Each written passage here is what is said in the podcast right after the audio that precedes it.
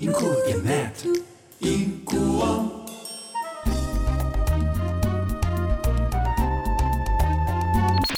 Radio DD。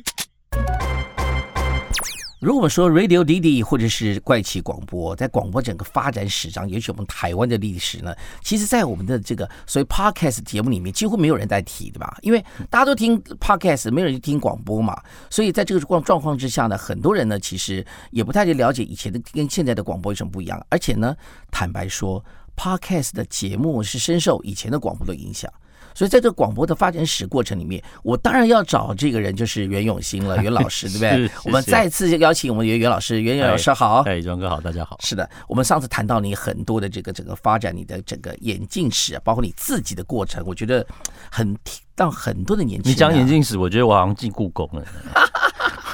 那你要这样想，我我也没我 也不能这样说。但是啊，以实际来讲，你自己的那个整个进步的状态啊，是年纪不大，可是呢，你进展的速度非常大，而且你在年轻的时候就访过这么多这个很有名的这个歌手，包括国外的这个知名的歌手。一个非常重要的关键是，我说过你是有温度的声音，而且呢，你不怕改变，而且你接触到所有的第一次啊，嗯，你不断的在重复的你的第一次的过程里，嗯，我很好奇的是，你哪嗯来这么多的勇气的接受你每次第一次的这个挑战，而且是做的非常的完美嗯我，我觉得有一个很大的原因是，我国中、国小的时候都住在台东，嗯，然后每年寒暑假我会上来台北，然后每一次上台北，在我的成长记忆里头，就是一次的资讯和文化的刺激，所以我就会很想说，赶快赶快到大都市来看看这样子。我国中一毕业就来台北念高中了。那高中那三年，我都在适应台北盆地整个城市的步调。嗯，那因为我那时候念成功高中，又有很大的那种联考压力，嗯，所以其实广播当时是非常重要，陪着我，然后让我在除了念书这件事情之外有所寄托的一件事情。嗯，那广播等于是一个寄托的对象，那音乐是一个寄托的累积。所以我现在对于很多歌曲的情感，几几乎是跟呃广播等同一个重量的。那之后有这个机会做广播节目的时候，呃，一开始都只是想说，哎、以前谁做过什么样的单元，我想要自己做看看。以前我听过什么样的内容，如果我来做会做成怎么样？可是这个很快你会把所有东西都做过之后，你就会觉得，哎、那就没了吗？那你要想办法做点不一样的才行吧。而且那个时候。呃，在网络还没有普及的时候，我知道这个东西，我就发现它应该可以带来很大的改变。但是带来改变之前，我得先去了解那它是什么，它可以帮我做什么。你记不记得有一段期间哦，所有的人只要刚毕业去找工作，那个公司会问的第一题是你电脑一分钟可以打几个字？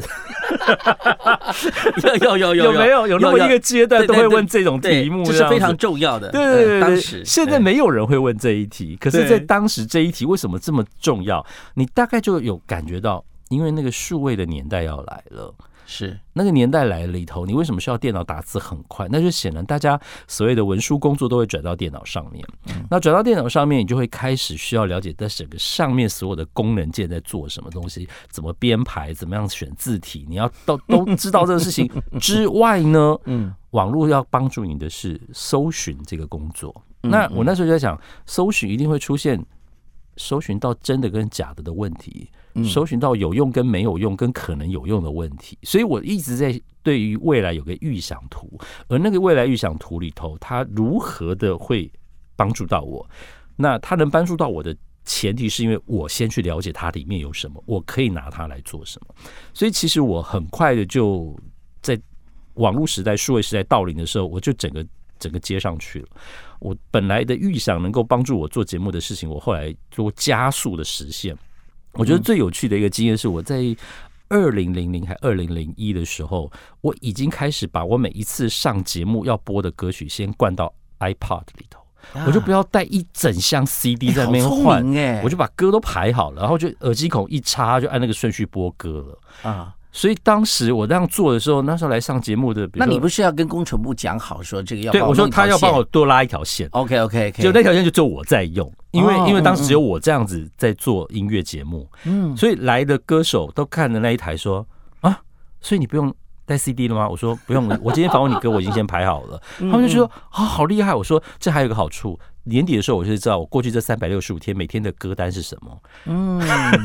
哇 哦，已经这么早开始用，对，我很早就始。开始用 iPad 来做节目。哇，对对对对，哦所以在过程里面，其实很多的第一次啊，包括你访问的，嗯那你有到有哪些是第一次让你印象非常深刻，而且嗯你当时是在嗯没有把握下，可是你做的漂亮的一个经历。应该就是第一次要访问空中补给合唱团的时候，因为是我第一次要访问一个呃国外艺人，而且哦而且是两巨个人星，而对且是巨，星在当时他们真的是全台湾应该没有人不认识吧？对，对，那呃，而且那时候很有趣，我那时候是帮文远的《午夜琴声》帮他们做这个节目的访问，所以、哦所以他们是先到那个三亚录音室那边去，嗯嗯然后我就在那边问问题。嗯，那我前一天晚上我就在想说，我怕冷场哎、我怕会不会他们那个澳洲腔英文听不懂怎么办？嗯所以我就在准备的过程当中，我第一题问什么，我就在想，如果他讲的是 yes，我就问下一题；他讲的是 no，我就问下一题。我大概写了两百多个题目，嗯，每一个题目都有先预设 yes，我要怎么接着问，说 no，我要怎么问，它就是一个树枝状那样子。啊然后每一个我都背得非常熟，嗯嗯嗯那还好的是他们讲的，我大概九八九成我都听得懂。嗯嗯，但是也怕我问错，还好我事先都有先把问题拟好先做嗯功课，，对，你知道那个访问到最后的时候，他们讲了一句话，嗯外面的录音师跟他们的经纪人跟宣传都都傻眼了，因为他们讲了一句 “This is the best interview I ever had”，这是他们遇哇哦哦过最好的访问，太棒那了。是我第一个访所以准备这件事情很重要，我准备对不对很久不认识任何一个东西的准备跟思想很重要。后来发现一个非常重要的关键，嗯你在不认识你用任何形式方面的准备呢，嗯你在开始之前的那个过程里面呢，你一定有一些非常重要的关键是，嗯，你除了是嗯勇气之外，哈，你已经有很多的部分是嗯你在这过程里面，你自己自己做了一个非常重要的决定，是嗯你今天访问这个歌手，你要达到什么目的？你有这样准备吗？我不会用目的想这件事情，嗯而是我能不能把他们最好的那一面带出来。那就是一个目的，就是一个目啊标，可以这么说，可目以说标对，嗯因为我觉得很多。很多来上节目接受访问的人，他最想的就是我好不容易酝酿了一张作品，我当然希望我在这张作品里头想要散发的讯息、想要讲的事情，我可以在这个访问里好好的讲个清楚、讲个够。是但是如果这个问题一直在问的不无关紧要，他就没有办法达到这件事情，那他就会觉得好吧，我就是去上一个节目。可是如果在这个节目里好像讲的就是畅所欲言、行云流水，我这张作品想要讲的事情，甚至有连有我没有办法讲进去、写进去，都透过这个节目可以讲到的时候，我觉得他一定会非常非常的开心。你有没有发现哈、最近我们的、呃，现在我录音的当下是二零二二年的七月这个二十二号的时候嘛？你看现在在 Podcast 上，以现在此刻看的话呢，呃，所有的包括像吴淡如啦，很多的 Podcast 很有名的前几名的，嗯除了少数的那些呃跟广播无关的哈、大部分其实跟广播都有一些渊源。大部分都是之前做过广播电视相关工作的对，啦，比如像吴淡如，他几乎在前百名或前十名里面都在都好几个都是他的单元。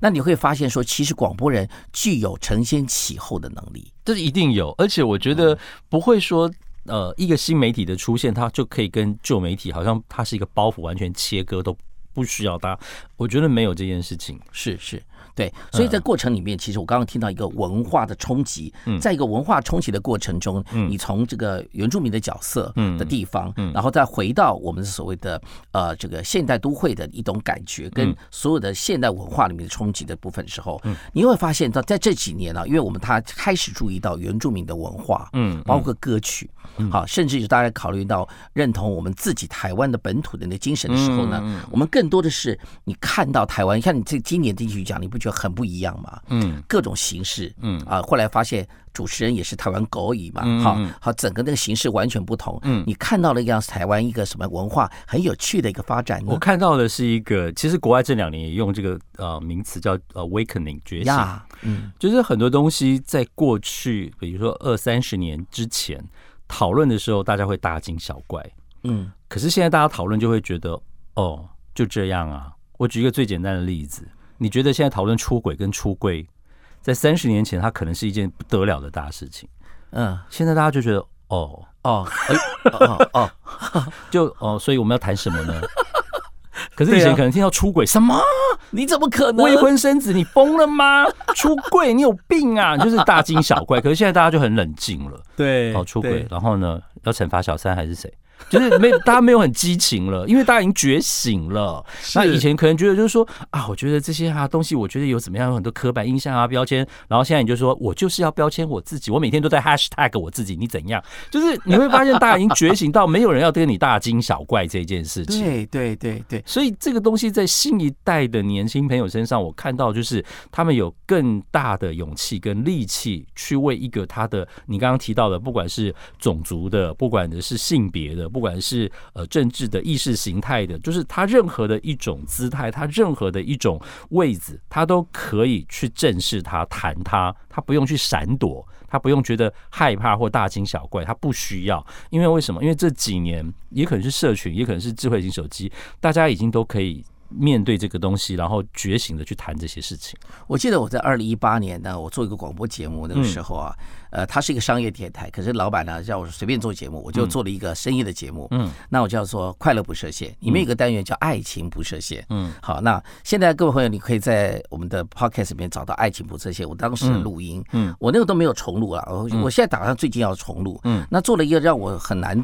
当时对我来讲是一个很冲击的访问。嗯哼，那我访问到跟吕新杰婚姻平权大平台的吕新杰总招，嗯，我们就访问到很多各种不同的爱情模式。嗯哼好，当时那个过程里面，其实对我很多震撼了。嗯，包括我说不知道的，对吧，一般人我们都知道同志的爱情，嗯，可是还有那种。非同志的，或者是把学变装的、a n y w a y 的很多很嗯多那个形式的时候呢，那有人寿吗？呃，没有，哦没有， OK 但是我还没访问，所以我蛮期待下面的下次可以访问然到后。哦跟植物也可以。呃，anyway，对对对对，啊，吃就达到了欢愉的高潮，嗯是我觉得啊很开心。嗯但后来发现说，一个发现说，在二零一八年跟现在就已经差了大概有四年，四才四年前，嗯我碰到这样的议题的时候，跟现在来看呢，我当时我觉得，我当时其实很冷静啊，可是都嗯内心很澎湃。哦呃，对，可是后来回来想过去呢，真的人生就是在不同的、不断的过程成长中间呀呀找到一个新的平衡点。嗯所以我在你的这个广播的部分的承前启后这些事情，嗯我想在今天这样的环节里面的最后一小段嗯呢，我想看看说你为什么还是会不断的寻求嗯每一段突破的改变，而且这个乐在其中呢？因为我觉得哦，现在已经越来越难，就是跟一个人，不管你认不认识，然后你坐下来好好的聊一个小时的话，对，这个事情在现在这个社会很难呢、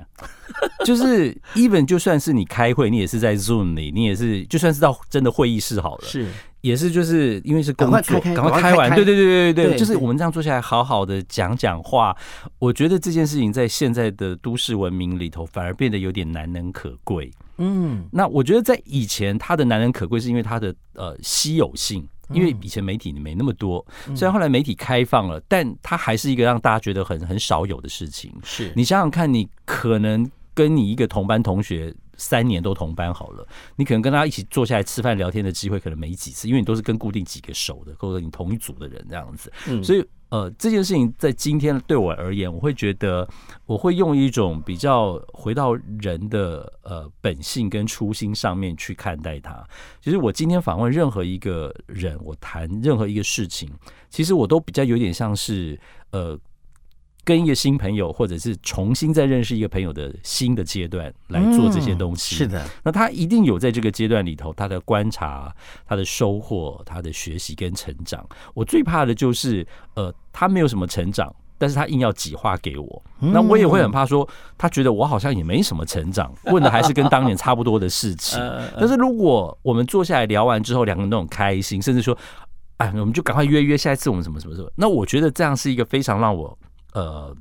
有成就感的事情。不再只是为了打歌，不会不会，尤其最近这一两年，嗯嗯，我好几次访问一位歌手，特别是这几年会多了很多，比如说客语歌手、台语歌手、原住是民歌手的时候，是几乎立刻聊完，就是呃，你手机给我，我们来交换一下，然后哎，我下次找谁，我们一起去吃饭聊天好了。然后我说你也爱喝啊，好好好，那我找爱喝的人来。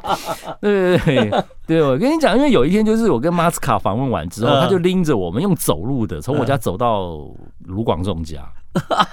然后广仲也很好客，我们就就聊这样子。可是因为我喝的有点多，呃不到晚上八点我就睡在沙发上。你知道我醒 来睡在睡在卢广仲卢广仲家家吗沙发拿到上早餐给你吃了没有没有有没有没有没有，我大概大概睡了一个小时，起来之后我旁边坐了佳佳，我说嗯哎、衣服有穿好吗？有有有穿的很好， 我只想说佳佳你为什么在这里？他说啊就猫子嘎 Q 我来我就来了啊，那为什么坐在你的旁边呢？然后我就说。哦，你这么好 Q 我？他说啊，谁 Q 我，我就都有空啊， 而且可以喝，不是吗？所以就是像这样的事情，你就你就会觉得说，哇，这个已经超出你只是好像在做一个广播访问的工作了。是对，就是你已经交到好朋友，好到我们可以这样子，在那一天有一个非常难忘的过程。是哎的，广播其实是很有温度的，嗯因为它完全是一种自然的展现呐、当你有个温度的时候呢，其实在哪个形式都一样，包括 podcast 啊、嗯或者 YouTube 都一样的。发现，在 YouTube 里面你也看到很多的主持人，他其实没有很多的剪接，嗯没有很多华丽的部分，他吸引人就是温度。 YouTube 有简介都是跳接啊，你也知道对，或者是他都没剪，他的 NG 他就留嗯就着，留着也有的这样子，对对对嗯你会发现那种就是自然的温度。他现在最缺的就是自然的温度了、这部分，在永兴的身上，我就感到。在这个阶段啊，就算是永兴现在这么有名、这么红嗯哎啊，没有啦甚你至这么的知名 啊，他的初衷你知道吗？我我坦白讲说，我很少遇到像呃永兴这样子的广播人。嗯那、但是有很多我认识的朋友，基本上也是这样子了。那尤其新生代像您这样子的一个状态，就是嗯还可以一直保持这种纯真的状态，却没有改变。真的坦白讲，也还真的没几个。因为嗯嗯，体力跟耐力、肌力都有限，要把握可以的时候。你知道我那天遇哎、到、 你这样跟我讲很奇怪哎、我那对不对天我怎么办？我那天遇到哎那个嗯吴楚楚大哥跟那个几个呃唱片圈的好朋友，是他们都六十几、七十几了。是啊，然后我就说，哎、疫情这两年大家怎么样？我就我就讲说，哦，我这两年哦，那个五十肩大概花了一年去修复， 我的腰痛大概花了半年。然后我一讲完之后，他们就说，哦，那你手有没有这样子爬手啊？ 要往上举高，有没有要拉什么动作？我说，有有啊啊，这个我们十几二十年前也做这过，做够了 我就想啦，说。拜托，这稀奇我说啊！哦，原来我在走你们当年也走过的同样的路，这样子。可是这个经验交换，如果没有在当下遇到，这样聊起来是不会知道的啊、对呀、对嗯这就是一种温度的人生。广播呢或 podcast 的，就是来自温度的展现啊。嗯对嗯我觉得很开心啊。我想下一次呢，我还是要永续来聊聊。我们从广播的过去，呃，这个到现在，我们来谈谈未来。嗯好呀下次我们来未来一下喽。好的嗯，future，OK，、好，永兴，下次见了，拜好拜，拜拜。 Radio